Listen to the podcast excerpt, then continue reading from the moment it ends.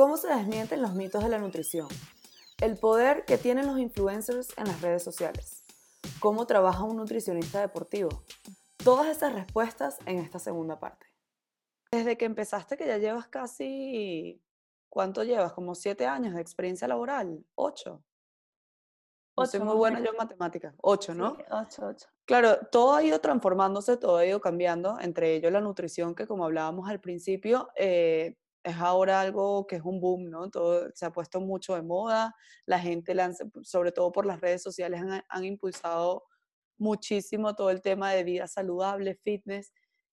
¿Cómo, o sea, esos mitos o cómo desmientes tú em, todo lo que hay detrás de esas recomendaciones que te dan? Porque, por ejemplo, a mí me gusta correr, entonces yo, yo salgo a correr y he hecho un par de carreras y siempre me, han recomendado que tengo que cenar pasta en la noche o que tengo que comer cierta cantidad de carbohidratos porque eso me va a dar más energía, que no sé qué. Entonces, si eres deportista de alto rendimiento, no puedes ser vegetariano, pero ya se está desmontando también esa teoría.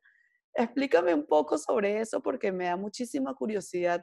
Claro, a ver, eh, ¿cómo los desmentimos? Pues con conciencia, o sea, siempre estamos respaldados de algún estudio científico que no es que te lees el título y ya, tengo la respuesta, porque a veces el título no lo, no dice todo, sino que lees, lees cuántas personas participaron en el estudio, ves cuál fue la, respuesta real, no sé qué. Y bueno, que a veces muchos titulares de esto pues se quedan con, el resumen del artículo y no van al contenido del mismo. Entonces, bueno, lo desmentimos a partir de, de la de ciencia, ¿no? Y de la investigación y también, pues bueno, todas estas estrategias pueden ser positivas o negativas, dependen siempre de la persona. Entonces, cada caso es individual y es algo en lo que se hace mucho énfasis. Me acuerdo que, por ejemplo, en Venezuela, en la revista, pues había una dieta esa era la dieta que hacía todo el mundo, ¿sabes? Igual aquí a veces pasa, ¿no? O lo que dicen en Instagram, o lo que dicen en Instagram, tal influencer, porque este influencer está, está cachas o está flaco o está lo que sea, pues lo que hace él, pues me viene bien a mí porque yo quiero estar como él. Y en realidad no, o sea, tal vez no todas las estrategias nos, viene bien nos vienen bien a todos y tampoco a todos los deportes. O sea, no es lo mismo la alimentación que tiene que tener alguien que corra maratones, alguien que haga, eh, por ejemplo, no sé, 100 metros, ¿sabes? Eh, o alguien que, que, haga natación, alguien que juegue básquet, o a los mismos futbolistas, inclusive en los, dentro de las posiciones de juego también hay que considerar ciertas diferencias, ¿no? Por ejemplo, un portero, por ponerte el ejemplo más clásico, no va a correr la misma distancia que puede correr un delantero o un defensa. Entonces, el gasto calórico va a ser diferente, las necesidades de energía pues van a ser diferentes, ¿no? Entonces, por ejemplo, cuando tú este, trabajas como nutricionista en el equipo de fútbol, tú tienes que ajustar una dieta o, si se, para decirlo así, a cada persona, o sea, a cada deportista. O sea, es algo totalmente individual. Sí, o sea, si bien la actividad, no lo sabía. Si bien la actividad es grupal, una, dentro de las, una de las actividades que se hace dentro del fútbol o dentro de cualquier deporte es primero medir o tomar mediciones antropométricas, medir pliegues, medir circunferencias, medir diámetros, eh, longitudes óseas, ¿Para qué? Para que tú puedas estimar la composición corporal de ese jugador o de ese atleta o de esa persona que venga a consulta, ¿no? Este, ¿Por qué? Porque no solo somos un peso y una estatura, sino somos una cantidad de huesos, somos una cantidad de masa muscular, somos una cantidad de grasa y, no, y no es igual para todo el mundo. Entonces, por ejemplo, en los jugadores, al principio de, de la planificación, los pesas a todos, los mides a todos, haces todo el, cálculo de antropometría, calculas porcentajes de grasa, porcentajes de masa muscular, y pues ahí ves si eh, también en proporciones, ¿no? Si, por ejemplo, le falta masa muscular en los brazos, en las piernas, y así pues va sacando referencias, ¿no? También va muy de la par con el preparador físico, porque también tienes que medir potencia, eh, velocidad, eh, muchos, muchas variables. A partir de ahí, pues tú ya estableces como grupos de, mira, este grupo necesito que me aumente masa muscular, este grupo necesito que me pierda grasa, este grupo necesito... Y a partir de esos grupos que armas, pues ya empiezas a individualizar. Necesito que Pedro Pérez, pues, pierda tantos kilos de grasa, no sé qué. Ven, vamos, siéntate conmigo, vamos a ver qué comes, cómo comes, cuánto, cuándo comes. Y a partir de ahí, pues ya empiezas a desarrollar la estrategia individual de cada jugador. De hecho, por ejemplo, lo único que se puede decir que es generalizado y entre comillas es, por ejemplo, los menús que, hacen para, que se hacen para una concentración. Entonces, bueno, mañana tenemos partido, concentramos hoy en el hotel, yo mando el menú al hotel y, bueno, el hotel lo prepara y en esa noche se sirve. Pero ¿qué pasa? También hay que considerar cada jugador, cada tal, si tienen algún, alguna, mm, algún control de peso o algo, pues también vas viendo las cantidades que se va sirviendo cada uno. Es como que no, tú sírvete más de esto, tú sírvete más de aquello, te dije que de esto no tanto, y así. Y también ir enseñándoles a ellos algo que en lo que incido mucho es en el tema de educación nutricional. O sea, no siempre van a tener un nutricionista al lado, entonces como que también tienen que aprender a defenderse ellos mismos. Tanto aquí hablo de, jugadores como hablo de pacientes eh, que vienen a consulta como tal. Siempre trato de que sea lo más educativo posible y donde la persona también aprenda a tomar sus propias decisiones, ¿sabes? De que no, los lunes tienes que comer pollo porque sí, los martes tienes que comer carne de res porque sí, sino que no, que a partir de ahí pues tú tengas la opción de elegir y saber por qué elegir cada una de ellas sin, sin generarte ningún tipo de estrés o de, o de sensación de ansiedad o algo por el estilo, ¿no? Claro, ¿y cómo manejaste el tema, o sea, o cómo lo manejas, mejor dicho, el tema ahora con las redes sociales, con ese boom que hay, con toda esa, yo creo que la saturación de información que hay ahora mismo sobre el tema de comida, sobre el tema del deporte, que lo mezclan. Y tú que eres experta, que estudiaste, que has trabajado, que te has educado muchísimo, ¿cómo lo, cómo lo llevas? ¿Cómo lo manejas? A ver, a veces me molesto muchísimo. También dependiendo de, la persona que lo diga y, la forma en la que lo diga y la influencia que, real que pueda tener. Porque hay veces que dicen cosas que es como, bueno, X, no, no influyes realmente en las personas, como que sigue diciendo lo que estás diciendo. Pero me molesta muchísimo más cuando, es persona, cuando son personas que en realidad sí influyen en, los demás y, si tienen cierto grado de credibilidad, ¿no? Entonces ahí es como, ¿por qué? ¿Por qué hacen esto? Entonces, bueno, antes, cuando estaba en la universidad, tenía un blog y entonces a veces me inspiraba a escribir en el blog y tal, y no sé qué.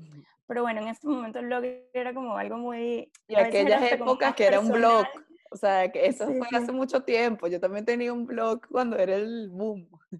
Sí, sí. Luego, pues me creé un Instagram eh, mm, de nutrición, Tornela de nutrición, tal.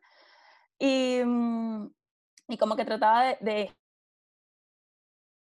escribir cosas, de no sé qué, pero, ¿sabes? Y era como ir contra la corriente de mm, todo el mundo dice lo contrario o, ¿sabes? Cierto personaje público dice tal cosa y sacó tal producto y es como, eso es lo que funciona porque, porque tiene 800 mil seguidores y tú no tantos.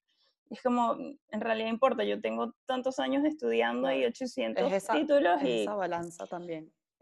Entonces, ¿sabes? Ahora, pues nada, decidí, em, creamos, junto con otros dos nutricionistas y yo, creamos Strategy, que es como nuestra, nuestra empresa, nuestra marca personal. ¿Cuánto tiempo y ya llevas? tratamos de ir...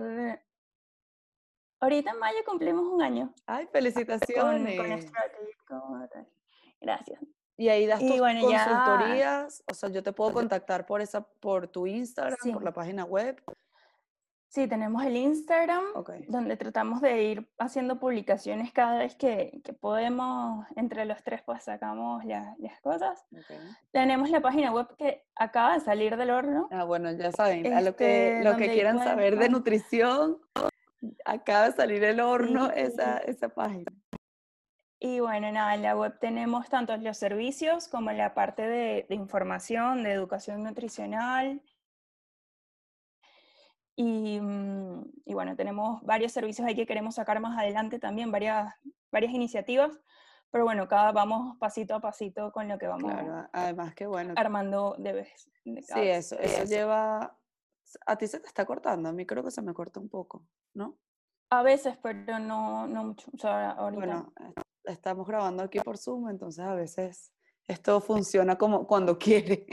Em, y volviendo un poco al principio, cuando yo te comentaba sobre los mitos que me, los desmentiste, el hecho, porque me da curiosidad, ¿es verdad lo de la pasta en la noche la gente que corre y todas esas cosas que dicen? A ver, em, no necesariamente tiene que ser pasta, puede ser cualquier carbohidrato. Lo que sí es cierto es que, por ejemplo, los corredores pues tienen un gasto de glucógeno, o sea, de carbohidratos mayor que, que puede tener cualquier otra, otra, otra otra disciplina o cualquier otra persona que no, no, no corra, ¿no? Ok.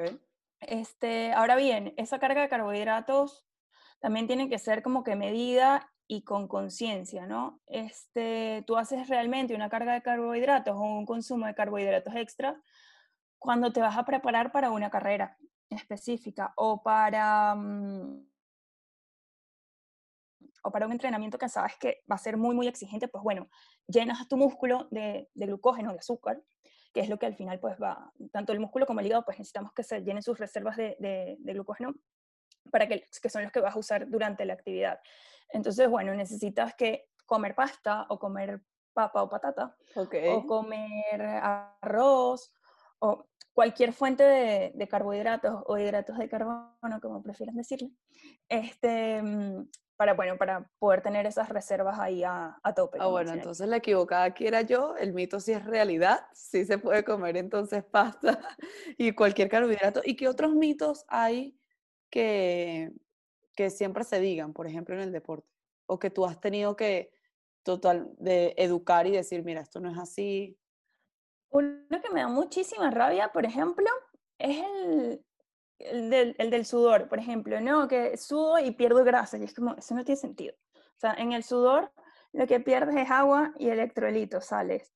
Entonces no estás perdiendo, que sí, que puede haber una mayor tasa metabólica y que por temas del ejercicio que estás haciendo, pues vas a oxidar esa grasa, sí, pero no, tiene, no es una relación directa a la cantidad de, sudor que, que produzcas, ¿no?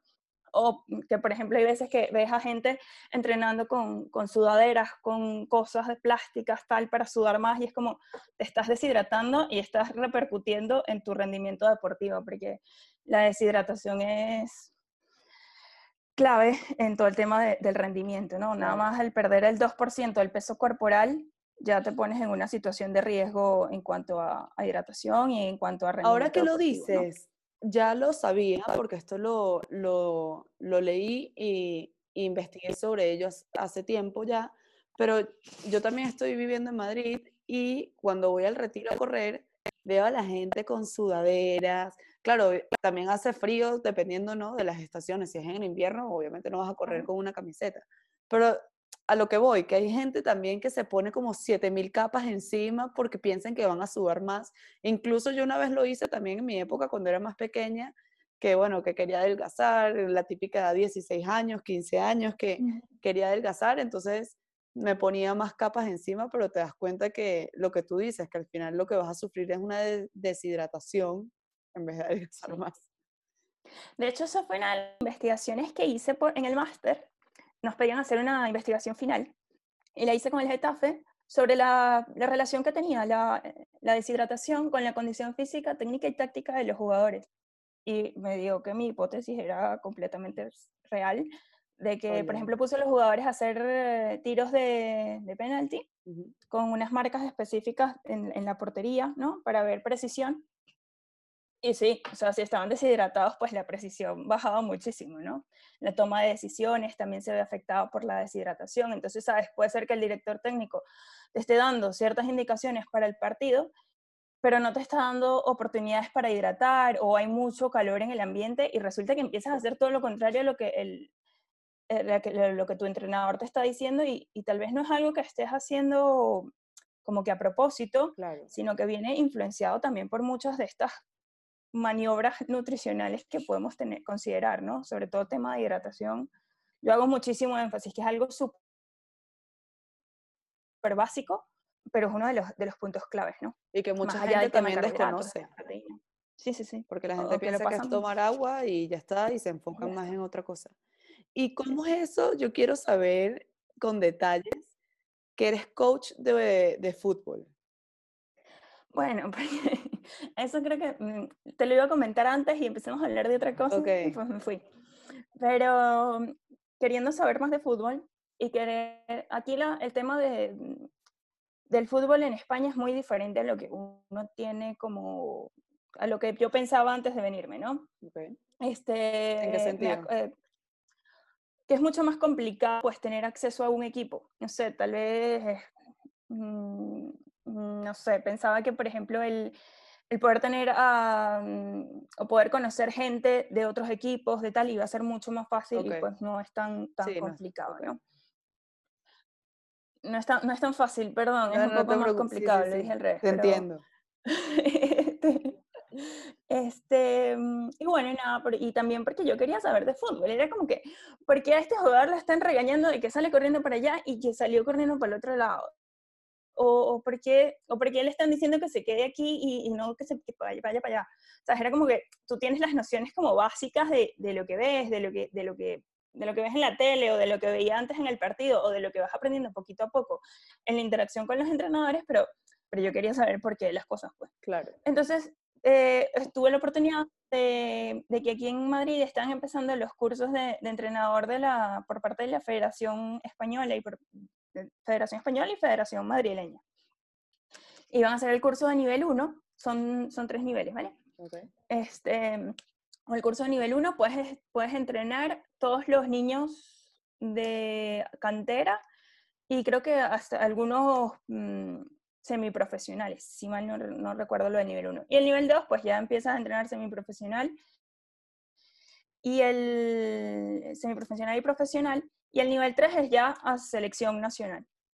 Entonces, bueno, hice el nivel 1, me gustó mucho, disfrutaba mucho las clases porque además era algo como que era de mi área, pero no era nutrición, pues. Claro, para ti era algo y mi nuevo. intención nunca fue, claro, y me llamaba la atención, y era como que, ah, ya entendí por qué a este le regañaron, o ya entendí por qué hicieron Ahí esto, estabas o por qué haciendo pusieron los match. falta. Claro, total.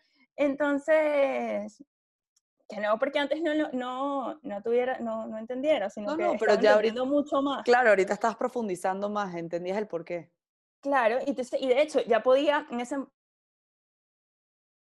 cuando empecé estaba todavía con, en, en, el Getafe y me acuerdo que iba a los entrenamientos y era como, veía todo, de hecho, veía todo diferente, ¿sabes? Ya era como, veía la estructura de la planificación del entrenamiento y era como que, claro, aquí lo que están entrenando es para hacer esto en el partido, ¿sabes? Y era como que yo antes no veía la relación entre lo que entrenaban y lo que hacían en el partido luego. ¿no? Este, igual pasa con la nutrición, o sea, yo empecé a estudiar nutrición y ahora yo veo un plato y es como, vale, tienes tanto de carbohidratos, tanto de proteínas. Ya lo ves de una forma totalmente tienes distinta. Tienes un esquema mental, igual me pasa ahora con el fútbol. Antes tenía una noción muy, muy global y ahora como que la veo mucho más estructurada, ¿no? Entonces, bueno, eso también pues aquí en Madrid me ha servido para, para mejorar mi comunicación con los entrenadores, ¿no? Porque ven que hablo el mismo idioma, que hablo... Sí, saben que además de ser profesional en tu área, que es la y nutrición... Que los términos aquí son diferentes en algunos casos. Ay, que Claro. se cortó.